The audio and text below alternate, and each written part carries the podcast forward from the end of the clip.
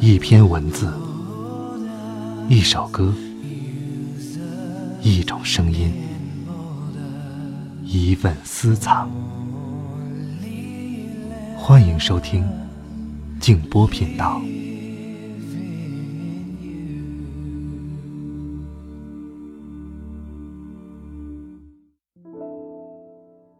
大家晚上好，欢迎来到静波频道。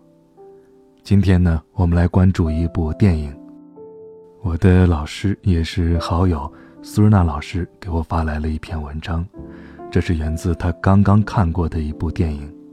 他看过之后啊，有很多的感慨，然后就在这种情绪的影响下写了这么一篇文章。说起这部电影啊，最近还是非常热闹的，也包括他的制片人叫方丽。当众的下跪事件，当然，方丽的下跪并不是祈求大家去看这部电影，而是请院线影院经理给这部电影多一些的排片，能够让更多的人有机会看到的。这部电影的导演叫做吴天明，对很多年轻的朋友来说是比较陌生的，但是我说一下他的徒弟的名字：张艺谋、陈凯歌、黄建新。田壮壮、和平，啊，个个是如雷贯耳，可以说是中国电影界的扛鼎的人物。那关于这部电影所引起的各种乱七八糟的事儿，我们今天也不谈啊，谈也谈不清楚。我今天呢，就给大家读一读苏瑞娜老师写的这篇文章，因为这篇文章也说出了我想要表达的意思。一部烂片子，我们只会上一次当。但是，一部好的电影，我们会珍藏并且受用一生。好，如果大家想看到本片的文字，欢迎通过微信公众号搜索添加“静波频道”，找到历史消息就可以了。接下来，一起来听掌声响起在百鸟朝凤。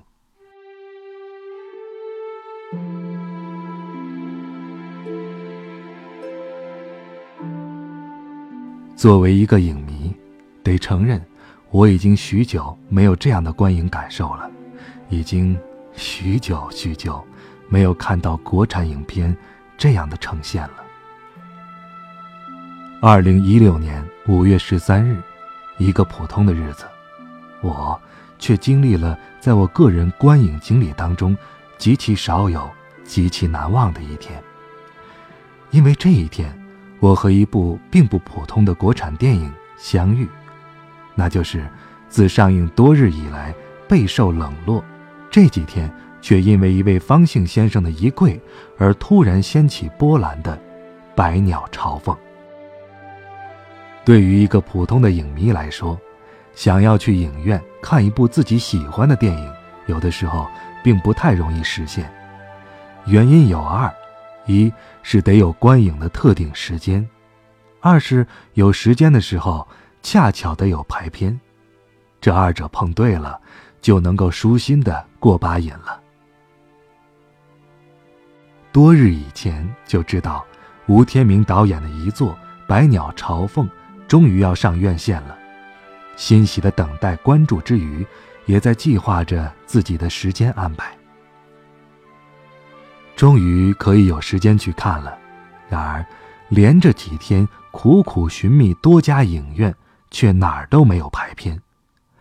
这个情况让我懊恼的很。我想，刚上不久的影片，不该就下线呀？是票房不好吗？还是压根儿就没有上线呢？懊恼之余，还是不甘。接连几天，我和女儿得空便在网上搜索。终于在一家影院看到了“百鸟朝凤”四个字儿，只有一场，时间还不好。唉，难道我所居住的这座城市想看上一部心仪已久的影片，就这么难吗？就在我以为院线可能已经看不上这部吴天明导演的绝世之作时，终于在昨天。也就是星期五，找到一场五点三十五分上映的排片。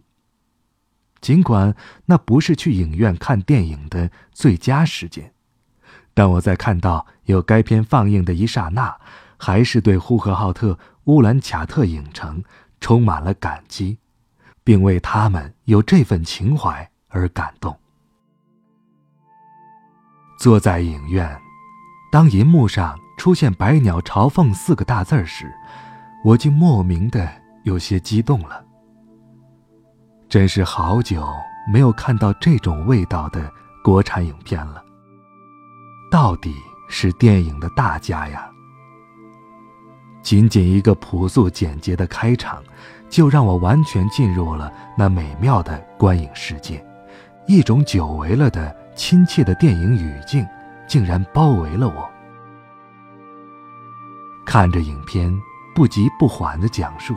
我想起了城南旧事，想起了边城，想起了那些有着巨大人文情怀的法国制作和把故事娓娓道来的伊朗制作。在被影片感动的两个小时之中，我不止一次的想：我们国家的导演朋友们，真应该好好研习这部作品，好好看一看，学一学。画。应该怎么说？电影应该怎么拍？要想拍出一部惊世骇俗、寓意深远、传为佳作的影片，那么创作者一定要俯下身躯，呼吸空气，拥抱泥土，沉静地感知生命与灵魂的每一个脉动。只有这样，才能够有震撼人心的电影作品出现。尤其是在当下，追名逐利这样的无所顾忌，利益驱动如此的没有底线，文艺创作这般的喧闹浮夸之时，尤其是在当下几乎全面娱乐、全民浮躁、全面恶搞、全民的不知所措之时，百鸟朝凤的出现，不仅仅是告诉人们，非物质文化遗产的保护与传承。更是在唤起从事艺术创作，尤其是影视创作的人们警醒与思考。那么多的狗血剧，那么多的垃圾烂片，面对此作，难道不觉羞愧吗？含着泪看完这部影片，坐在影院的最后一排，凝视着屏幕，我在心底。向吴天明导演鞠躬致敬。只有看过影片的人，才能理解方力先生那激情一跪，与吴天明的激情创作，以及陶泽如的激情表演是那么的浑然天成，一气呵成。在我看完影片之后的这两天，由于老方的一跪，院线排片了。各种议论接踵而来。现在的人呐，什么都拿来恶搞，什么都可以吐槽。方先生美好的初衷，只是想让更多的人来关注民族文化的生存，关注本土文化的状况，也是一个有情怀、有信仰之人的情之所至之举，却被一些貌似有独特视角。貌似思想犀利的邪恶心灵，嘲讽调侃，难道尊严和生命也是可以被调侃、吐槽的吗？关于这部电影，这两天已是风风雨雨、纷纷争争、沸沸扬扬了，所以在此，我作为一个非电影圈之人，不想去食别人的牙碎。也不想再去做什么多余的评论了。我特别想把那天的观影经历记录下来，写出来，并分享给大家。影片带给我的感动自不必说，而观影之后那从未有过的感动和经历却久久不散，挥之不去。在乌兰卡特一号放映厅进去之前。我就想，这样一部非热映的片子，又是在饭点儿，观众一定会寥寥无几。然而进去之后发现，一个中型的放映厅已经坐了近五十多人。